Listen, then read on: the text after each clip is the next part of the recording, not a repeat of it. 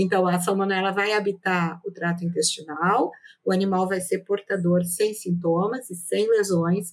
Quando ele entra em estresse, principalmente quando ele vai para o abate, ele passa a excretar, a, a bactéria volta para a luz intestinal, e aí o conteúdo intestinal passa a ser crucial como ponto de controle para não haver a contaminação da carcaça. Então, isso vai desde uh, a parte da, da, da, própria limpeza do animal, né, antes de entrar na linha de abate, né, o que para nós é praticado, né, assim, o banho, enfim, tentar remover um, um pouco daquele, daquela matéria orgânica na superfície corpórea, depois a própria escalda, que não visa eliminar a salmonela e visa né, o, a, o depilar, mas que ajuda o, se o tempo, temperatura o, o jejum lá na granja, né, Marisa?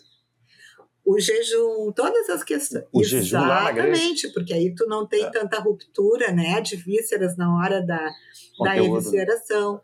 Uh, infelizmente, a gente vai ter o extravasamento do conteúdo intestinal, mesmo com o jejum adequado, mesmo com tudo feito corretamente, vai ter conteúdo intestinal e isso vai poder extravasar, principalmente no processo uh, de depilar. Mas depois nós vamos ter aquela o chamuscamento e ali a gente tem um ponto muito importante.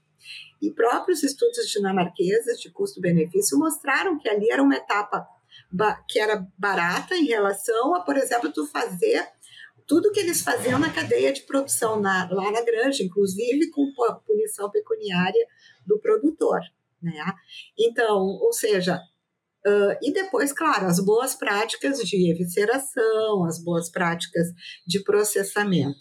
Então, a gente passou a ter uma, um ponto importante para focar, né? e a gente focou bastante as, os, as pesquisas ali, mostrou coisas Uh, né, inform, conseguiu informações bem importantes que contribuíram, contribuíram inclusive para que ali fosse um foco inicial para um programa de controle de salmonela.